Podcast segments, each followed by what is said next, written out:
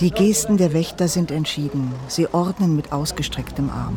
Busse nach links, Fußgänger rechts, Autos geradeaus. No parking here, only taxi.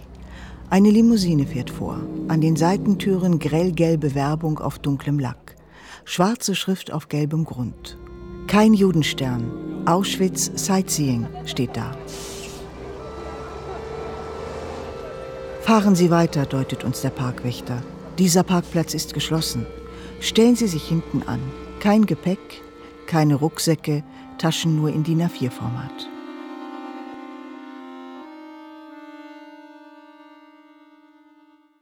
Auschwitz. Anus Mundi. Ich bin das erste Mal hier. Auschwitz. Der letzte Kreis der Hölle. Lange Jahre hatte ich mich gescheut. Sightseeing im Vernichtungslager? Ein schrecklicher Gedanke. Und doch wollte ich den Ort sehen.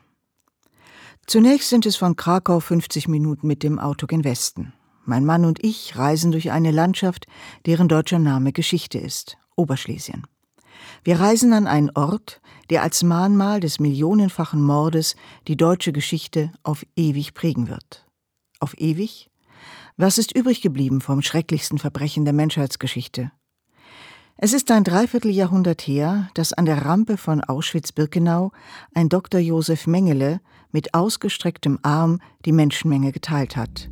Links zur Arbeit, rechts ins Gas. Nach Auschwitz bin ich nicht zurückgegangen und habe auch nicht die Absicht, es in diesem Leben noch zu tun. Mir ist auch Auschwitz kein Wallfahrtsort, keine Pilgerstätte. An den Ort, den ich gesehen, gerochen und gefürchtet habe, und den es jetzt nur noch als Museum gibt, gehöre ich nicht hin.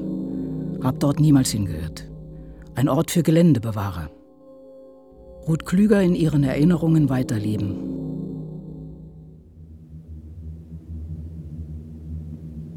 Erinnern, aber wie? Die letzten Zeugnisse von Auschwitz. Feature von Maria Ossowski.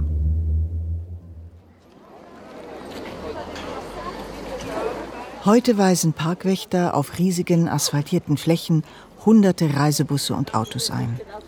Kontrolleure am eisernen Drehkreuz inspizieren jeden Beutel, jede Tasche. Im Schnitt sind es 6000 Menschen, die Auschwitz täglich besichtigen. Das erfahren wir von Gabriela, unserem Guide. Wir hatten sie übers Internet von Berlin aus gebucht. 328 Guides führen durch Auschwitz. Ihnen obliegt, auch Menschen durch diesen Ort zu geleiten, die vielleicht noch nie von Auschwitz gehört haben, die vom Holocaust nichts wissen.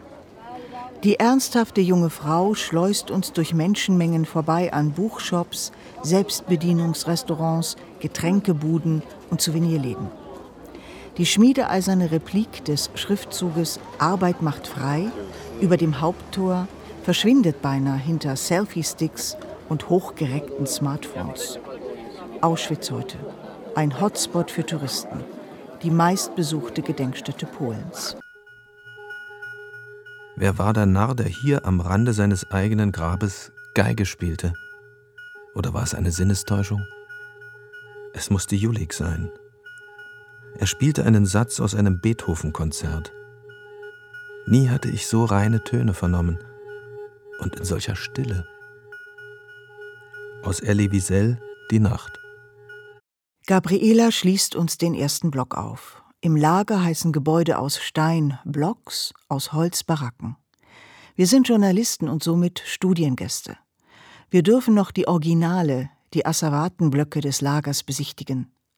Rote Ziegelsteine außen, ausgetretene Stufen innen, alles liegt im Halbdunkel und wohin das Auge reicht, Holzpritschen eng übereinander gestapelt.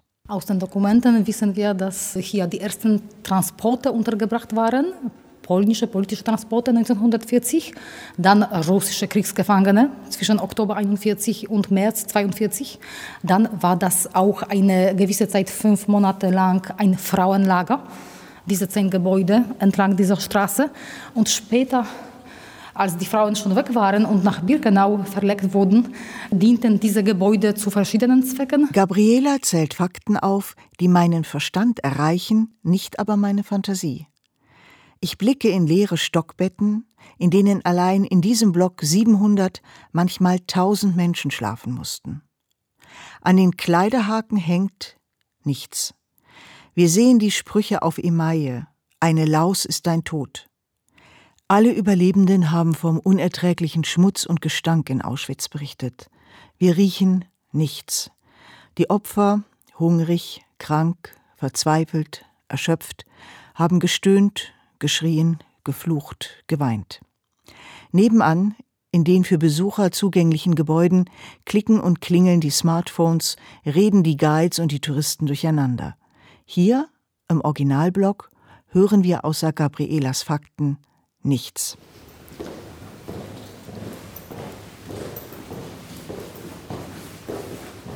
Und das ist normalerweise nicht zugänglich. Warum? Ja, äh, weil sie sich im originalen Zustand befinden.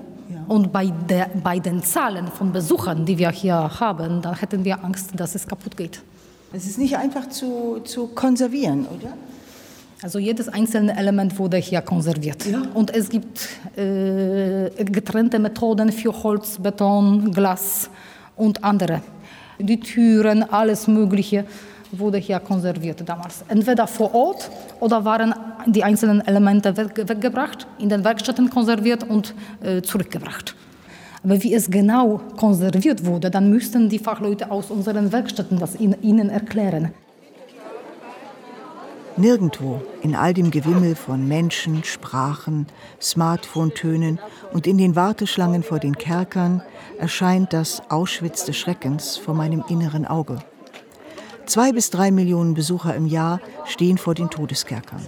Winzige Stehzellen, in denen die Gefangenen verhungerten. Lässt sich solch ein Grauen erhalten? Wie nimmt ein junger Australier mit einem All-Inclusive-Paket seine Europareise, zu dem auch Krakau gehört, solch eine Grausamkeit wahr? Meine Fantasie kann das damals und das heute nicht verbinden, nicht in dieser Gedenkstätte, nicht an diesem Ort, nicht in diesem Geplauder der Besucher. Meine Fantasie braucht Elie Wiesel, der hier strandete, zusammen mit Julik, einem Geiger. Ich werde Julik nie vergessen. Wie könnte ich ein Konzert vergessen, das vor Sterbenden und Toten gegeben wurde? Noch heute, wenn ich Beethoven höre, schließen sich meine Augen und der Dunkelheit entsteigt das bleiche, traurige Antlitz meines polnischen Kameraden, der von einer Hörerschaft Sterbender Abschied von der Geige nahm. Ich weiß nicht, wie lange er spielte. Der Schlaf übermannte mich. Als ich bei Tagesanbruch erwachte, erblickte ich Julik, der mir gegenüber verkrümmt dalag, tot. Neben ihm lag seine Violine, zertreten zertrampelt. Eine kleine, wunderliche, erschütternde Leiche. Wir gehen weiter in die Asservatenblocks. Dort liegen hinter großen Glasschaufenstern Tausende von Brillen, Schuhen, Kinderkleidchen, Taschen, Koffern und Zyklon B-Dosen. Lange verweile ich vor dem Fenster mit Massen an Haarballen. Sie waren früher schwarz, rot, braun, grau oder blond und sind heute einheitlich grauschwarz, vollkommen verfilzt. Haare halten nicht über Jahrzehnte, sie entfärben sich und zerfallen irgendwann. Allen Habseligkeiten droht dieser Zerfall. Er droht dem ganzen Lager. Was bliebe dann von Auschwitz? Ich bitte Gabriela für den kommenden Tag einen Termin in den Werkstätten zu verabreden. Sie liegen direkt am Eingang des Lagers. Für Auschwitz-Touristen sind diese Werkstätten genauso unzugänglich wie die Originalblocks. Ein Mensch, dem man seine Gewohnheiten, seine Kleidung und schließlich alles, buchstäblich alles nimmt, was er besitzt. Er wird leer sein, beschränkt auf Leid und Notdurft und verlustig seiner Würde und seines Urteilsvermögens. Denn wer alles verloren hat, verliert auch leicht sich selbst. Am nächsten Morgen erwartet uns früh um 10 Uhr am Eingangstor der Auschwitz-Werkstätten eine junge Frau. Sie stammt aus Cottbus, erzählt sie. Sie hat in Köln die Kunst des Restaurierens studiert und sie arbeitet seit vier Jahren in Auschwitz. Ihr Name Christine Rosse. Christine geleitet uns in die modernsten Konservatorenwerkstätten des Landes. Ein Konzentrationslager war nie für die Ewigkeit gebaut hastig von Häftlingen errichtet, wäre es ohne ständige Konservierung längst zerfallen. Die Holzbaracken in Birkenau, die Blöcke aus Stein in Auschwitz, sie müssen gestützt und erhalten werden. 1945 haben das die befreiten Gefangenen bestimmt. Nicht abreißen, sondern bewahren, um zu erinnern. In den 40er und 50er Jahren war die Authentizität der letzten Gegenstände kaum ein Thema. Heute gibt es nichts in Auschwitz, das unkonserviert wäre. Keinen Balken, keine Baracke, keine Latrine. Selbst die Treppen zu den Gaskammern wären ohne Konservatoren entschwunden im feuchten Boden nahe der Weichsel. Und ebenso zerfallen wären die letzten Habseligkeiten der Opfer. Ihre Schuhe, ihre Kleider, ihre Koffer, ihre Briefe, ihre Haare und sogar die Zyklon B-Dosen. Beweise eines Massenmordes, dessen Spuren die Täter so restlos vernichten wollten, wie sie es mit ihren Opfern getan haben, sie wären ohne die Kunst der Konservatoren längst zerfallen. Nichts sollte dereinst an die Juden Europas erinnern, gar nichts. Auch nichts an die Sinti und Roma, an die polnischen Priester, die Kriegsgefangenen, die Homosexuellen. Keine Krematorien, keine Baracken, keine Erschießungsmauern, nichts. Und doch, viel ist erhalten. Hunderttausende von Schuhen, Koffern, Hosen, Babystramplern, Bruchbändern, Prothesen und anderen Habseligkeiten ließ die SS bei ihrer Flucht im Januar 45 zurück. Alles lagerte damals in einem Barackenabschnitt von Birkenau namens Kanada. Schwarze Milch der Frühe. Wir trinken sie abends, wir trinken sie mittags und morgens, wir trinken sie nachts. Kanada war ein Chiffre, ein Synonym für Wohlstand, Reichtum, Platz, saubere Luft und das gute Leben. Hier nach Kanada ließ die SS die letzten Spuren jener Menschen bringen, von denen nichts übrig blieb, außer dem, was Paul Celan Grab in den Lüften nannte, Rauch, die schwarze Milch der Frühe. Wir trinken und trinken. Wir schaufeln ein Grab in den Lüften. Da liegt man nicht eng. In Kanada lagerten jene Dinge, die den Menschen so wichtig waren, dass sie sie auf ihre letzte Reise mitgenommen hatten. An der Rampe spätestens mussten sie alles zurücklassen. Schmuck und Wertgegenstände klaute die SS, gute Kleidung ließ sie zum Winterhilfswerk transportieren. Der Rest sollte kurz vor Befreiung des Lagers verbrannt werden, um die letzten Spuren zu beseitigen. Doch nicht alle Baracken brannten aus. Die Soldaten der Sowjetarmee fanden bei ihrer Ankunft immer noch zahlreiche Gegenstände. Die bewahrt jetzt Christine Rosse zusammen mit 17 weiteren Restauratorinnen und Konservatoren auf und schützt sie vor dem Zerfall. Dieses Jahr konservieren wir 30 Prothesen und Corsagen. In der Sammlungsabteilung haben wir davon 470 Stück, weil ähm, die Objekte, die wir bearbeiten, die es in der Sammlungsabteilung gibt, die es im Archiv gibt, das, ist, äh, das sind Mengen. Also haben Sie, Sie wissen, wie viele Objekte wir haben. 110.000 Paar Schuhe, Fragmente von Schuhen, ca. 4.000 Koffer, 250 Regalmeter Archivmaterialien, ähm, äh, 4.100 ähm, Kunstobjekte und Emaille waren 12.000 Stück. Es war die Zeit der Ungarntransporte. Da war eine Frau, die sehr gut Deutsch sprach. Und ihre Tochter etwa in meinem Alter. Es war abends. Die beiden froren. Meine Mutter erinnerte sich, dass sie noch ein paar Wollsocken hatte, holte sie und schickte sich an, sie über den Stacheldraht zu werfen. Hier, in diesen Werkstätten abseits des Sightseeings und der Touristengruppen, komme ich Auschwitz zum ersten Mal näher. Christine erzählt von gestrickten Babyschuhen, von Briefen, die sie zusammensetzt, von Kämmen, von Brillen, von Emailleschüsseln, von Zeichnungen. Auch sie hält sich an Fakten fest.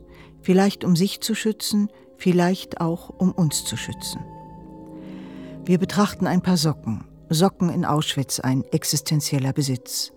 Bei der Schriftstellerin Ruth Klüger verbinden sie sich mit der Erinnerung an einen kalten Tag im Jahre 1944.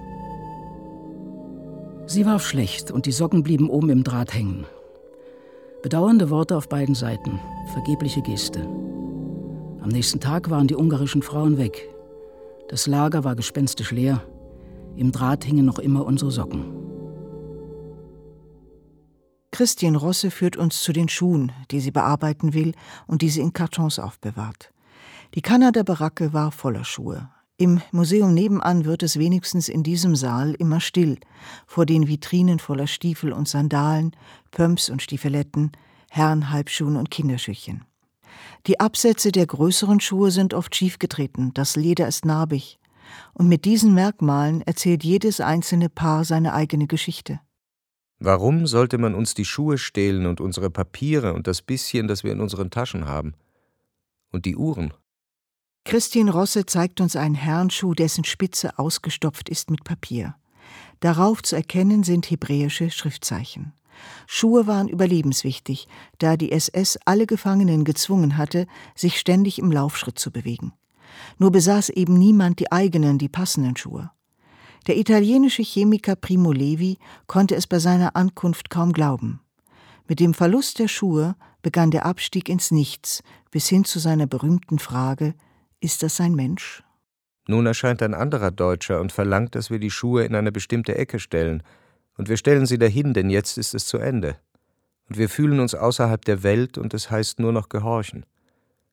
Einer kommt mit einem Kehrbesen und kehrt alle Schuhe fort, durch die Tür auf einen einzigen Haufen zusammen. Er ist wahnsinnig, er bringt sie ja alle durcheinander, 96 Paar, nachher werden sie nicht mehr zusammenpassen. Heute noch findet man immer wieder bisher unentdeckte Gegenstände in den sumpfigen Böden von Auschwitz und dem drei Kilometer entfernten Birkenau. Just als wir kamen, wurde ein löchriger Blechnapf mit den Resten eines kleinen Suppenlöffels entdeckt. Vater wusste, dass ich in wenigen Minuten abmarschieren musste. Er würde allein, so allein sein. Hier nimm dies Messer, bat er. Ich brauche es nicht mehr, dir kann's noch nützen. Nimm auch diesen Löffel, verkaufe nichts. Rasch, los, nimm doch, was ich dir gebe. Sprich nicht so, Vater. In seinen Erinnerungen erzählt Elie Wiesel davon, wie Essgeschirr in Auschwitz das Leben retten konnte. Ich war nahe dran, in Schluchzen auszubrechen. Ich will nicht, dass du das sagst. Behalte den Löffel und das Messer. Du brauchst sie ebenso notwendig wie ich. Heute Abend nach der Arbeit sehen wir uns wieder. Er blickte mich mit seinen müden und von Verzweiflung verschleierten Augen an und begann von neuem, ich bitte dich, nimm das Zeug, tu, was ich dir sage, wir haben keine Zeit. Tu, was dein Vater dir sagt.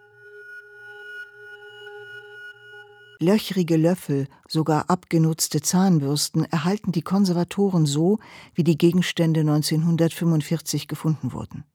Jedes Stück legt Zeugnis ab und sei es noch so alltäglich. Auf dem Werktisch von Christine Rosse liegt ein alter Koffer. Er gehört Wilma Bass. Es gibt ein Foto.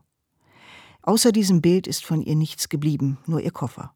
Sie ist in Prag geboren worden und war knapp zwei Jahre im Ghetto Theresienstadt und wurde am 15. Mai 1944 nach Auschwitz deportiert. Man sieht aber auch, sie hat die Transportnummer äh, abgeändert von 396 zu 98. Ah. Auf, auf drei Seiten. Und das ist zum Beispiel ein Koffer, der wurde schon mal konserviert. Und das zeige ich Ihnen auch. Das sind diese Lacke, von denen ich Ihnen erzählt habe. Das sind Antikorrosionslacke. Sehen Sie das? Ja. Das ist hier sehr, sehr glänzend. Und hier oben ist die Oberfläche ne, matt. Ja. Sehen Sie das? Ja.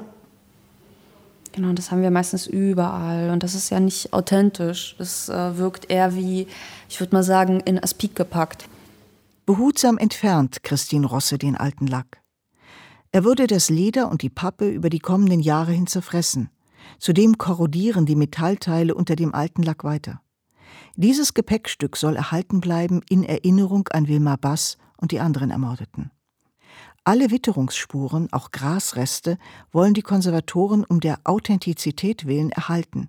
Neuen Staub oder Schmutz entfernen sie da genau diese unscheinbaren Alltagsgegenstände die letzten Zeugen dessen sind, was niemand mehr erzählen kann, wirkt eben diese Sorgfalt in den Werkstätten von Auschwitz auf mich tröstlich. Aber braucht es diese Mühe? Wann ist ein vielfach konservierter Schuh noch authentisch? Zeigen wir mit dieser Konservierung des Schreckens unsere Macht über die Zeit? Alles ist endlich, das Leben ist es, die Dinge sind es, wozu erhalten? Werden wir reden, so wird man uns nicht anhören. Und wird man uns auch anhören, so wird man uns nicht verstehen. Auch den Namen wird man uns nehmen. Wollen wir ihn bewahren, so müssen wir in uns selbst die Kraft dazu finden, müssen dafür Sorge tragen, dass über den Namen hinaus etwas von uns verbleibe, von dem, wie wir einmal gewesen. Die Schuhe, Koffer und Löffel, die in den Kanada-Baracken zu sehen sind, die Arbeit der Restauratoren im Abseits des Massentourismus haben mich in Auschwitz beeindruckt. Und doch dienen die Gegenstände lediglich als Ergänzung, als Stütze der Erinnerung. Mir fehlt die Begegnung mit den Überlebenden selbst. Das wird mir nach meinem Besuch in Auschwitz bewusst. Ich mache mich auf die Suche nach einem Zeitzeugen, nach jemandem, der selber in Kanada sortieren musste und vielleicht noch lebt.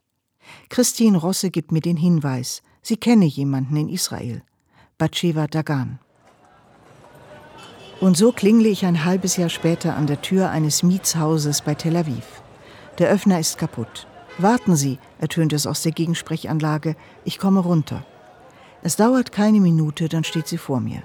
Batsheva Dagan, 93 Jahre alt, geborene Isabella Rubinstein aus Lodz. Vollkommen fit, gut frisiert, ein wenig Lippenstift hat sie aufgelegt. Bevor wir über Auschwitz, Kanada und das Sortieren reden, zeigt sie mir ihre Orden aus Deutschland, zum Beispiel den Verdienstorden aus Brandenburg, den ihr der damalige Ministerpräsident Platzek überreicht hat. Dagan, Psychologin und Pädagogin, hat Pionierarbeit darin geleistet, Kindern und Jugendlichen den Holocaust zu erklären. Sie erzählt mir, dass ihr Kinderbuch über das Ghetto für das deutsche Fernsehen gerade verfilmt wurde. Ihre Bücher sind in viele Sprachen übersetzt, auch in jene Sprachen, die sie selbst perfekt beherrscht. Und das sind einige. Jiddisch, Polnisch, Deutsch, Hebräisch, Englisch, Spanisch, Französisch und Russisch. Das ist unglaublich. Ich habe mein Französisch im Lager gelernt in Auschwitz. Ich habe eine Belgierin gefunden und die war bereit und ich habe sie ganz einfach gefragt, comment s'appelle ça, comment s'appelle ça. Also ich habe die Sprache so bereichert vom Tag zu Tag. Und das hat mich gefüttert. Französisch war die Sprache meiner Hoffnung. Warum ich suchte für meine Seele etwas, was ich beschließe und man befehlt mir nichts. Und da habe ich mir gesucht, etwas, was meine Seele füttert. Sprachen. Ich habe im Lager gelernt, Gedichte und Lieder, die Häftlinge verfasst haben. Und so frage ich, taste mich vor. Ich weiß, im Mai 1943 transportierte die SS Isabella Rubinstein nach Auschwitz. Ihre Eltern waren bereits tot, in Treblinka ermordet. 20 Monate hat sie Auschwitz und Birkenau überlebt. Aber wie? An der Rampe hatten die Deutschen sie noch als arbeitsfähig eingeteilt und ins Lager geschickt.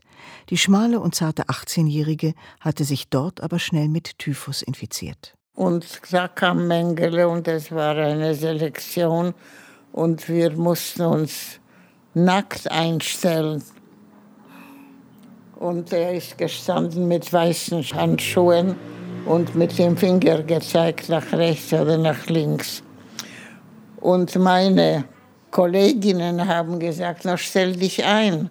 Ich gesagt, nein, ich mache das nicht, ich komme nicht zurück, denn ich habe schreckliche Krätze gehabt. Nur das Gesicht war sauber. Und da stand ein Offizier und es ist mir eingefallen, darf ich zurück ins Bett? Und wie ich das gesagt habe, hat er gesagt, ja, Fräulein, oh, mich Fräulein zu nennen in, in, Auschwitz. Und ich habe mich zugedeckt und man meine, hat man meine Krätze nicht gesehen, denn nur das Gesicht war sauber. Der ganze Körper hat geblutet. Dagan hatte nicht nur Glück mit dem Offizier. Ihre Cousine, auch sie war in Auschwitz interniert, hatte vom Sortierblock Kanada gehört und schmuggelte die kleine Isabella unter den Armen hindurch ins Kanadalager. Isabella musste dort Säume und Schulterpolster auftrennen, um zu schauen, ob Schmuck versteckt war. Das war die Arbeit. Und also am Anfang, als ich ein Stück in meiner Hand gehalten habe, war ich sehr traurig und ich habe gedacht, wer hat das getragen?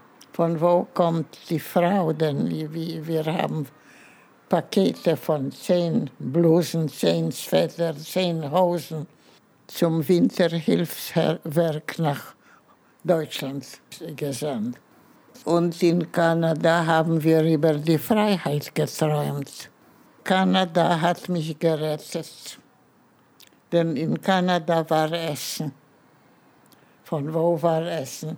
Die Leute, die man betrogen hat, dass sie ins Arbeitslager gehen, wurden nach Auschwitz gebracht und man hat konfisziert alle Bagage und die hat man nach Kanada gebracht. Also es war alles dort. Äh, Würste, Biskuite, alles, was man essen kann, Marmeladen. Und wir haben davon gegessen. Und das eigentlich hat mich gerettet. No, ich habe trotzdem habe ich Auschwitz verlassen mit 47 Kilo. Und das ist kein Gewicht für ein Mädchen von 20. Ja. Und es ist schwer zu glauben, dass ein Mensch kann, kann dem anderen sowas antun. Die waren doch Menschen, die Mütter haben sie geboren. Sie waren doch Menschen. Wie, wie sind sie solche Unmenschen geworden? Batsheva Dagan ist müde geworden. Sie hatte am Abend zuvor ein Konzert mit israelischen Liedern aus den 50er Jahren besucht. Ihre späte Jugend, sie mag diese Musik. Sie möchte weitererzählen, weil sie sich als Zeugin verpflichtet fühlt, aber sie spürt auch, dass die Erinnerungen an ihrer Kraft zehren. Mein Sohn sagt, Gott hat mich behalten und behütet, ich soll der Welt erzählen. Und das mache ich, aber ich muss Ihnen sagen, ich bin zu einem Punkt gekommen, dass ich schweigen muss. Ich habe so viel erzählt, aber ich muss atmen, ich muss den Himmel sehen, die Bäume, ja, die Natur. Für mich ist das Leben ein großes, einmaliges Geschenk. Ich trete aus dem Halbdunkel des Hauses hinaus auf die Straße in die gleißende Sonne und den chaotischen Verkehr von Tel Aviv. Mein Mann wartet auf der anderen Straßenseite. Wir fahren zum Meer bei Jaffa und reden, wir erzählen über Stunden. Die letzten Zeitzeugen werden irgendwann sterben. Und die Dinge in Auschwitz, die Blocks, die Baracken, die Haare, der Besitz der Opfer. Auschwitz hinterlässt bei mir einerseits die schale Erinnerung an konservierte Kulissen inmitten von Touristenmassen. Auschwitz Sightseeing. Die Authentizität kommt in dieser Gedenkstätte an ihre Grenzen. Es bleibt immer die Frage, was ist echt? Wie echt können ein alter Koffer, ein zertretener Schuh, ein verblichenes Kinderkleid noch sein? Was lösen sie noch in der Fantasie des Besuchers aus, wenn das Kulissenhafte sichtbar wird? Andererseits sind die Namen fast aller Ermordeten mit ihnen verschwunden. Geblieben aber sind ihre kleinen Besitztümer als einzige Spur zu den Toten. Sie waren nach Primo Levi ein letztes Zeugnis von Würde vor der Vernichtung. Und als solches sollten wir sie bewahren.